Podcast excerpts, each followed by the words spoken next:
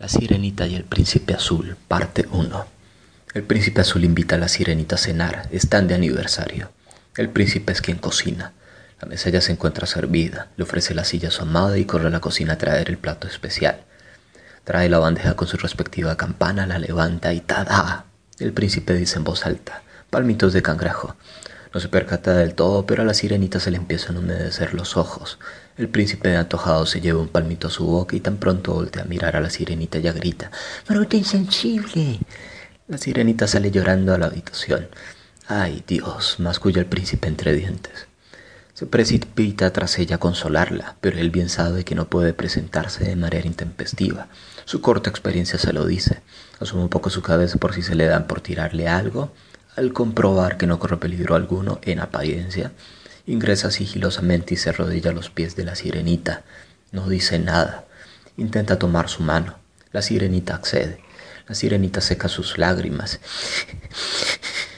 El príncipe deposita un par de besos en las manos de la sirenita, se le sienta al lado y la acerca contra su pecho. Ya, ya, así como si estuviese consolando un crío. Le daremos santa sepultura, de ello puedes estar segura. Ay, sí, responde la sirenita. Pues claro, dice el príncipe. Si hasta ya concedió un féretro lo más de mono. Mira, el príncipe le muestra una lata de atún. Ay, no, yo, yo porque me tenía que ir a la pata del primero que se me atraviese en el camino. Sí, eso me pasa, por dejarme engatusar. Le tira la lámpara. Sí, claro, por boba y enamorada. Le tira un zapato. Por ilusionarme. Le tira el despertador. Debía haberme quedado en el fondo del mar. El príncipe logró salir bien librado de su entuerto.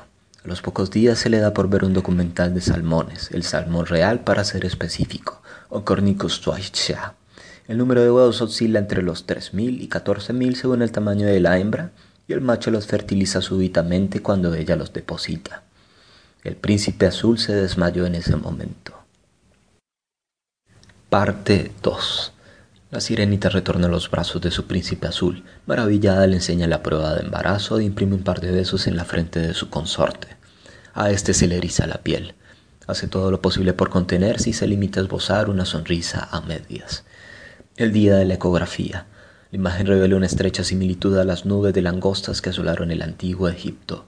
Desde entonces el príncipe incrementa el consumo de nicotina desapareciendo 12 cajetillas diarias. Anhela morirse de un cáncer de pulmón, pero bien sabe que los dioses no serán del todo generosos. El día del parto. Improvisan una sala de obstetricia en un acuario. Los médicos y enfermeras ostentan trajes de buceo. La sirenita sonríe a su príncipe a través del cristal. El príncipe tiene la impresión de que la sirenita se burla de su infortunio. Pero no importa. Su formación real le ha enseñado a dar frente a la peste, a la sequía y a fuerzas invasoras podrá ser otro tanto, dice para sí. En el instante señalado, una explosión de pececitos, miles realmente, un feliz cardumen sale disparado contra el cristal, como si aquellos pequeñines quisieran saltar en brazos del papá. La sirenita vierte un par de lágrimas que se funden con el tibio ambiente acuoso. Los médicos y enfermeras lloran conmovidos con la escena. A los pocos meses, la sirenita empieza a cantaletear al príncipe. ¿Y la comida para los pequeñitos? Buena parte del presupuesto se le da en Tetramin Baby. El príncipe en medio de sus descuidos personales se deja crecer el bigote. Toneladas de Tetramin Baby se desvanecen en cuestión de segundos. El agua del acuario la debe cambiar cada media hora. Sería el equivalente al cambio de pañales en un humano. La sirenita entra en cólera el día en que el príncipe debe bañar a 500 de sus pequeñitos y casi termina cocinando a la mitad por no regular la temperatura de la ducha. El príncipe sale corriendo urgencias, cargándolos en un par de bolsas transparentes. Le cuesta resolver el dilema si debe correr un veterinario o a un pediatra antes de poner en marcha el coche. La Bella y la Bestia, parte 1. Nena, ¿cómo le conociste? Si te contara... Emite un profundo suspiro.